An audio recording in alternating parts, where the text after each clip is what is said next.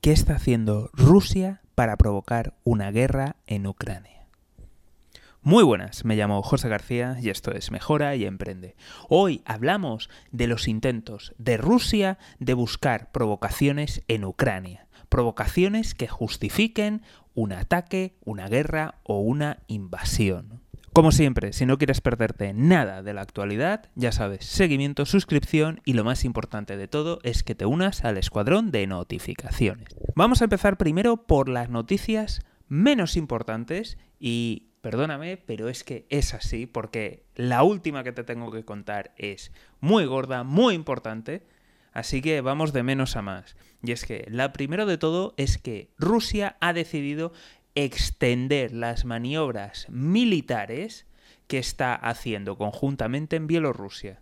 Con lo cual aún sigue con el despliegue total y evidentemente con la amenaza de poder atacar la capital ucraniana, ya que desde Bielorrusia se puede atacar más fácilmente la capital Kiev. En otro orden de cosas, Rusia ha comenzado unas maniobras militares a gran escala probando misiles balísticos intercontinentales, en resumen, armas que pueden portar cabezas nucleares. ¿Es algún tipo de aviso? Aviso de, oye, que si invadimos nos quedamos y cuidado que tengo armas nucleares. En fin, sigue aumentando la tensión. Y ahora, la noticia bomba y es que han intentado asesinar al ministro del Interior ucraniano de visita cerca de las zonas rebeldes.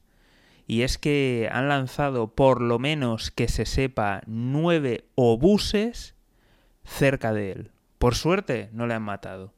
Y además, el ejército ucraniano ha reaccionado, mejor dicho, se ha sabido contener y no ha dado pie a ningún tipo de, provocación en, la zona.